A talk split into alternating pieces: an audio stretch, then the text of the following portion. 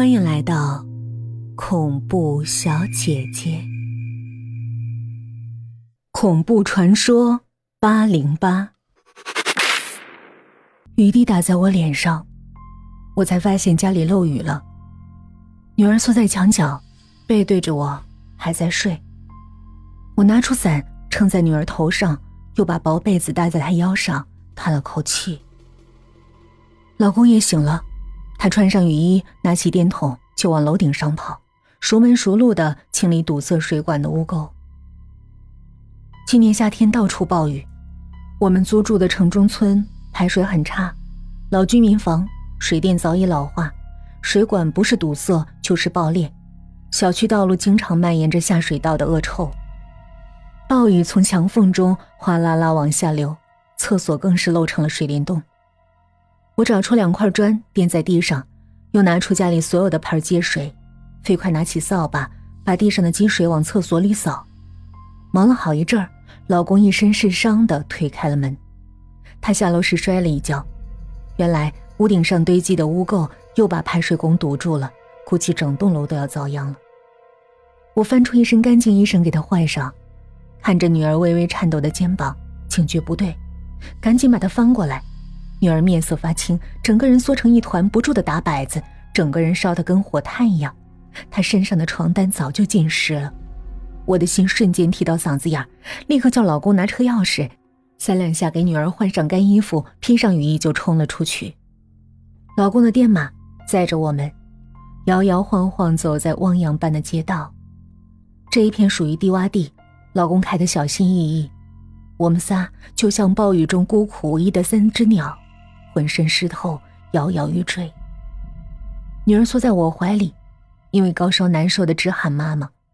老公眯着眼，在暴雨中负重前行。下一秒，电马轮子卡在了一个小坑里，老公来不及刹车，我们一家三口全栽进了泥泞的水坑里。而这一切，不过是我们在这座城市最小最小的一个灾难而已。我和王伟结婚十年了。两个人都是农村出来的，一穷二白。王伟家在山里，进县城都得先走几十公里山路才有车坐。他十六岁就出来打工，广州的厂子换了一个又一个。我也是个厂妹，天天机器一样工作，整整十到二十个小时，拿到手的不过两三千。逢年过节给父母的钱，看病送礼，家不争气的弟弟常年啃老，我就算各种省吃俭用。几年存下的钱都打了水漂。我二十三岁和王伟结了婚，新婚夜，他问我这辈子有啥愿望，我说，我想在这座城市有一套属于自己的房子，有房子才算家。挤够了厂房的宿舍，也受够了破烂的出租房，我这辈子就想在这扎根儿，安家，让我们的孩子不再受颠沛流离的苦。王伟说：“只要咱们踏实肯干、认真攒钱，一定会拥有一个自己的家。”但实际上，我们经历过群租的尴尬、房东的刁难、大半夜被人赶出去的无助、大着肚子顶着烈日满大街找房子的悲哀。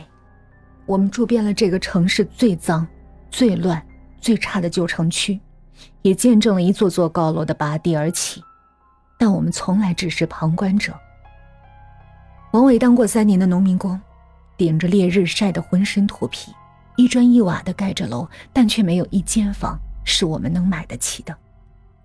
我做过餐厅的服务员，酒店的服务员，串串店的穿女工，大卖场吆喝的营业员，现在是一家连锁大超市的收银员。我们摆过地摊儿，卖过烟花，熬过粥，包过包子，卖过夜烧烤，炒过小龙虾。还和老公拖着三轮车上的菜和水果，被城管追得满街跑。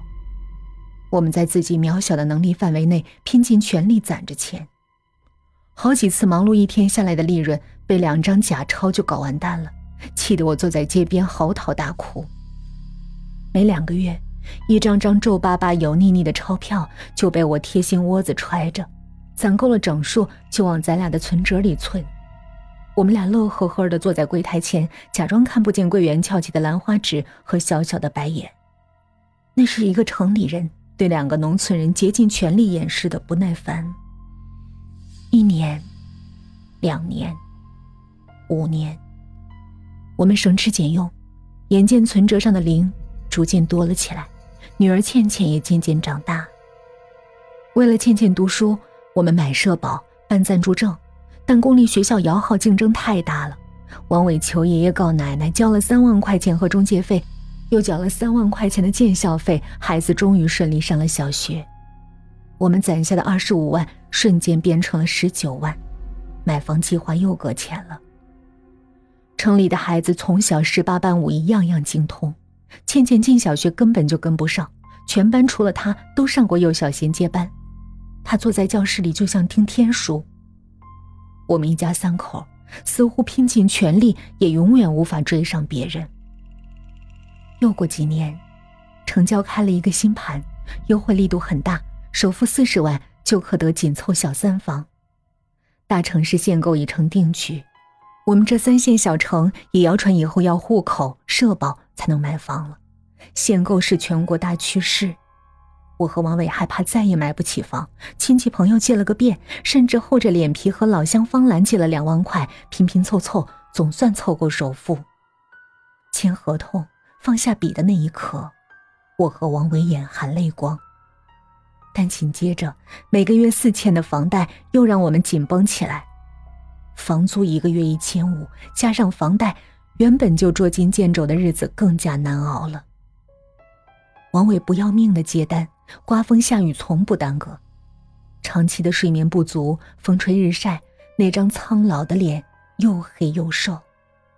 超市收银员微薄的工资，在高额房贷面前只是杯水车薪。我只得提着水果，又敲开了方兰家的门。